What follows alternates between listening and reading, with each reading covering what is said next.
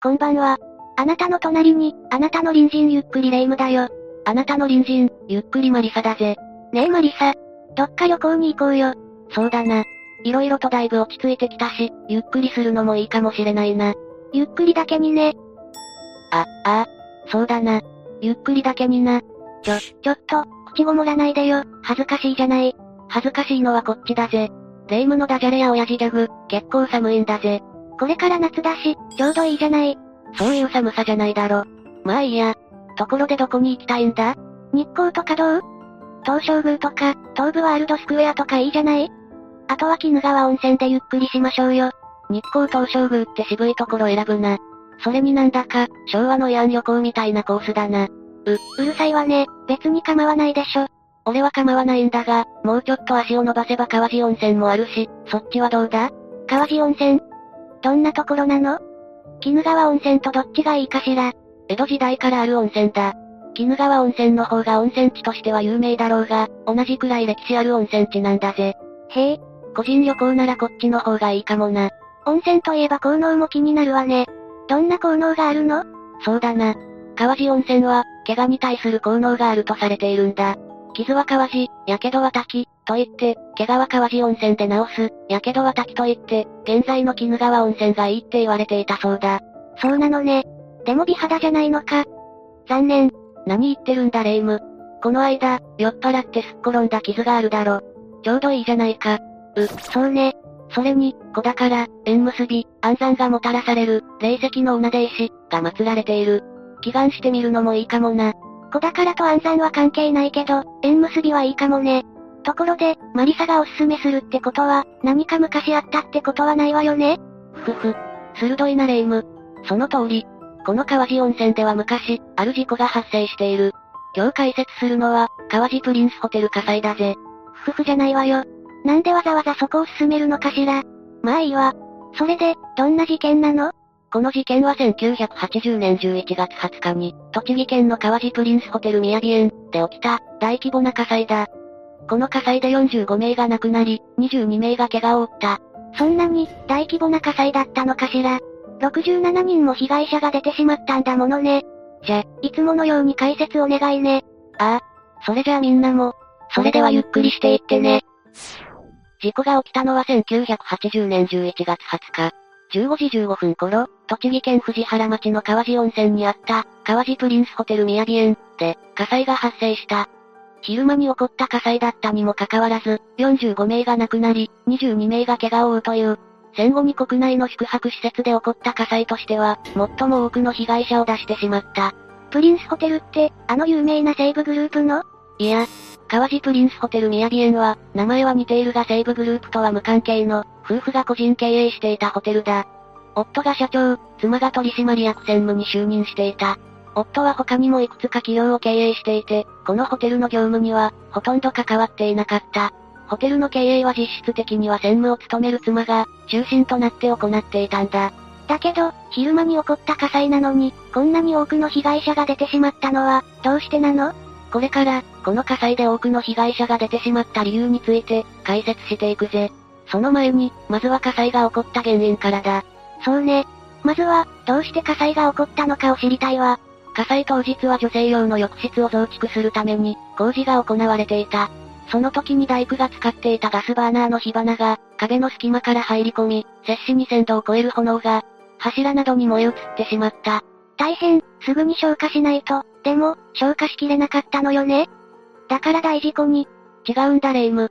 大工はそれに気がつくことはなく、作業を終えてその場を立ち去ってしまったんだ。え、そんなことってあるの？すぐに気づいていたら、大丈夫だった可能性もあるんじゃない？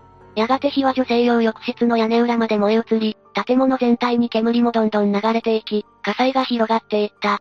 火災報知器とかはなかったの？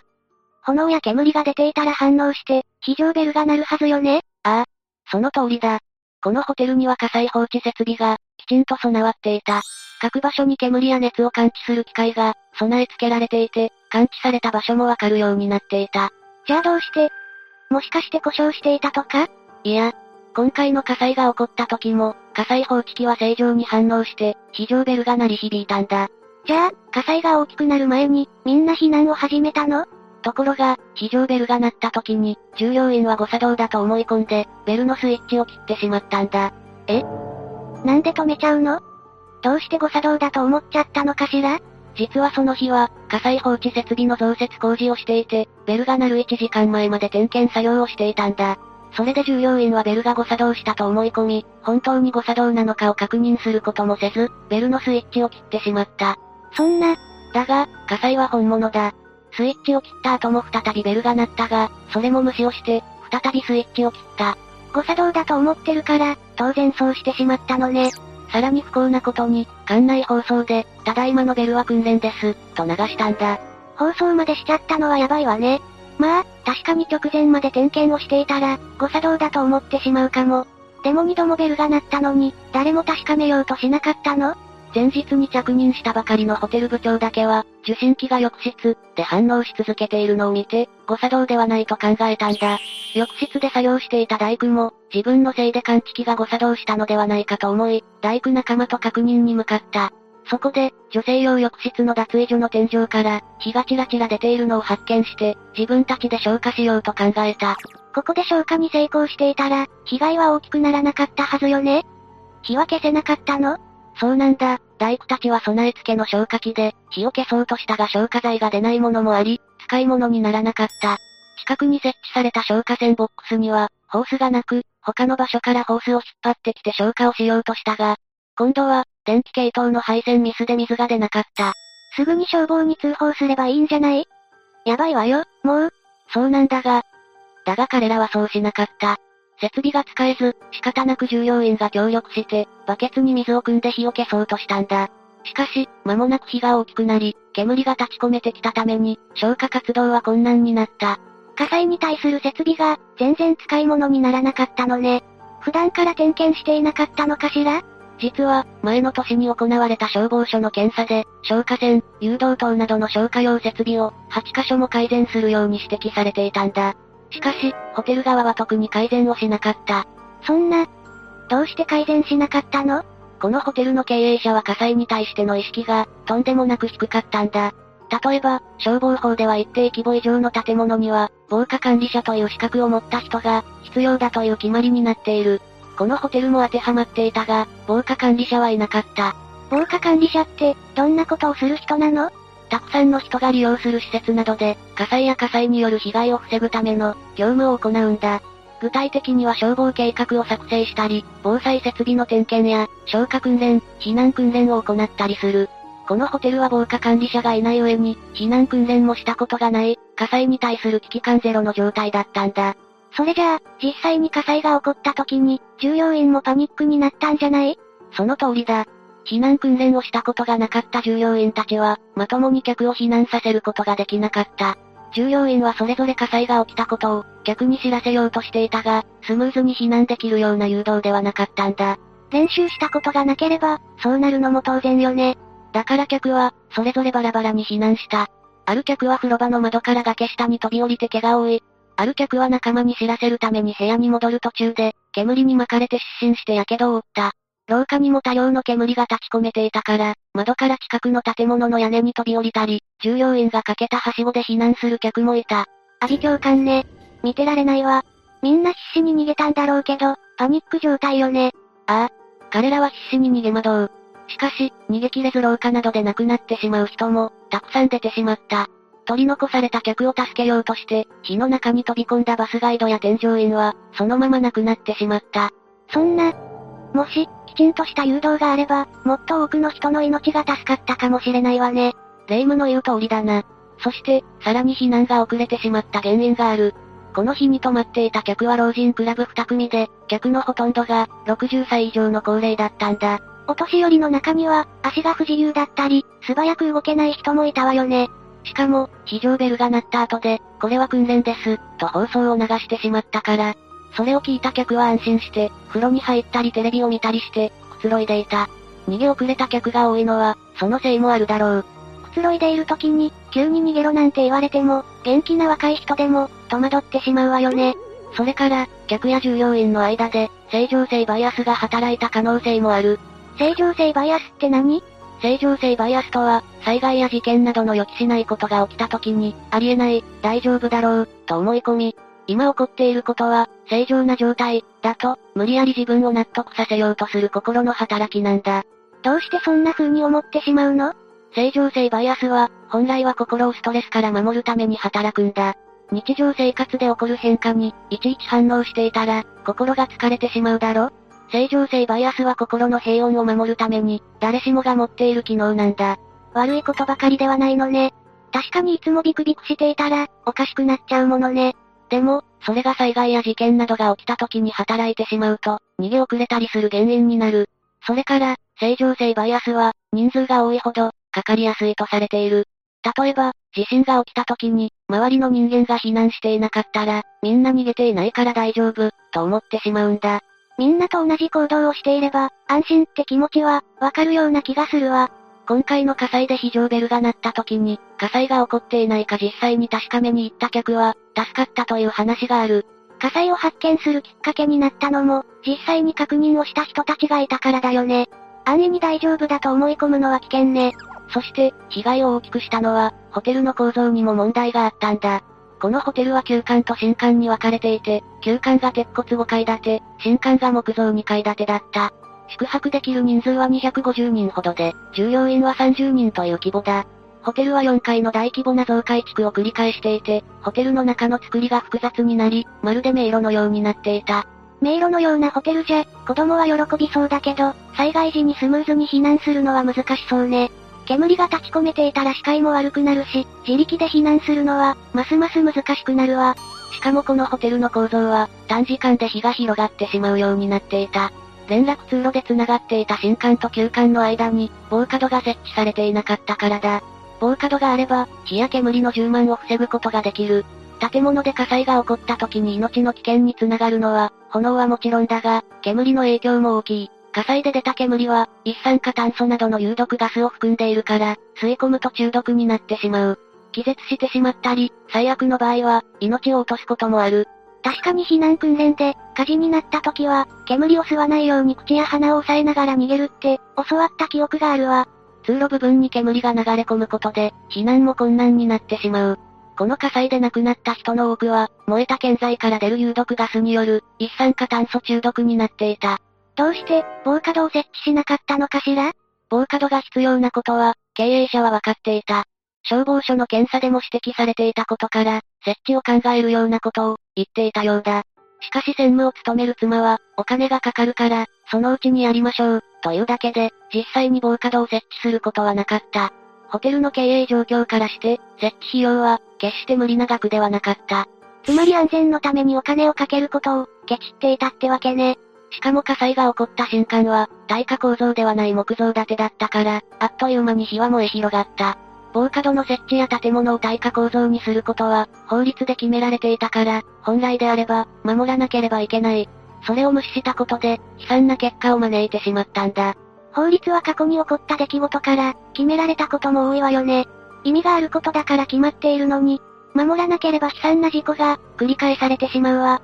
火災発生から約15分後にフロント係が通報し、その約10分後に、消防による消火活動が始まった。しかし、消防が到着した時には、すでに全館に火が燃え広がっていた。しかも、ホテルが崖の上に立っていたせいで、救助活動が困難だった。さらに、その日は川地ダムが放水前だったため、水が十分ではなかった。なんだか、絶望的な状況ね。この火災で多くの被害者が出てしまった原因は、火災を発見するのが遅れ、初期消火に失敗したこと。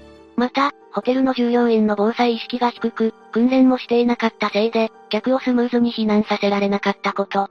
さらにホテルの作りが、急速に火が燃え広がる原因や、避難を困難にする原因になっていたことだ。いろんなことが重なって、多くの人たちが犠牲になってしまったのね。そうだな。だが、普段から火災が起こった時のことを考えていれば、防げたことばかりだ。たくさんの人が利用するホテルの経営者は、泊まっている客の命の安全を守るために、努力する義務がある。火災が発生する危険は日常的に潜んでいるから、そのための対策を、できる限り考えておくべきなんだ。普段から火災を意識していれば、非常ベルが鳴った時も、確認に行っただろう。防災設備がきちんと備わっていたら、火災が大きくなる前に、火を消すことができたかもしれない。従業員が避難訓練をしていれば、客をスムーズに避難させることができた。そもそも消防の検査で指摘されたことを守り、防火戸を設置するなどしていたら、こんなに多くの被害者を出さずに済んだはずだ。そう言われると、人災って印象がすごく強くなるわね。だな。一番の原因は、経営者や従業員の防災意識の低さにあると思うんだ。そうね。たくさんの人が利用するホテルだからこそ、安全を第一に考えて欲しかったわ。現在は法律を守っている宿泊施設が掲示できる、敵マーク制度というのがある。どんな制度なの？対象となるのは収容人数30人以上、3階建て以上の宿泊施設で、消防署に申請をして消防署の審査が通れば、敵マークと呼ばれるマークを、施設内に掲示することができる制度だ。具体的な審査基準は、火災が発生した時の初期消火や、避難誘導のための計画を作成しているか、防災訓練を実施しているか、防災設備が備わっているかなどだ。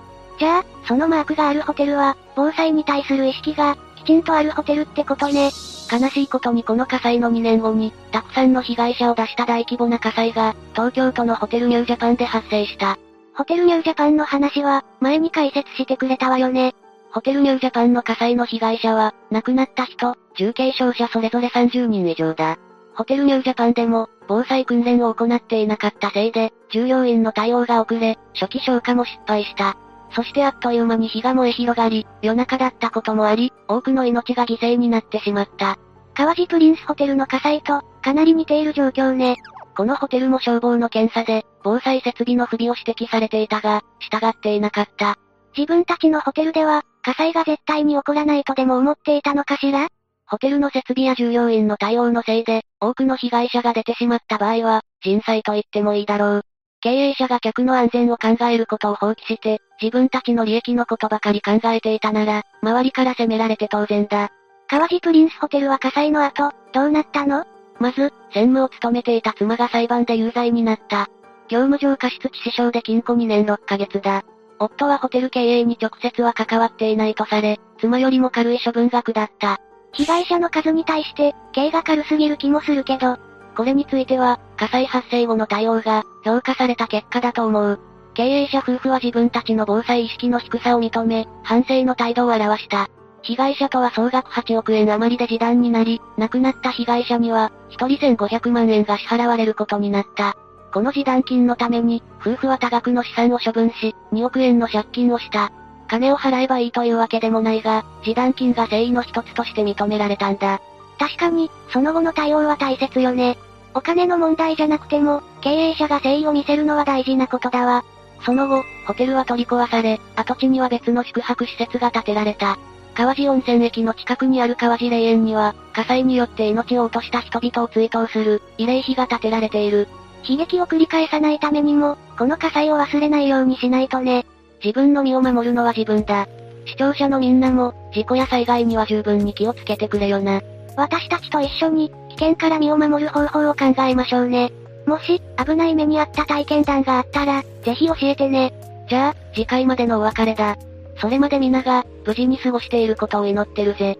それじゃ、次回も私たちの隣人として、ゆっくりしていってね。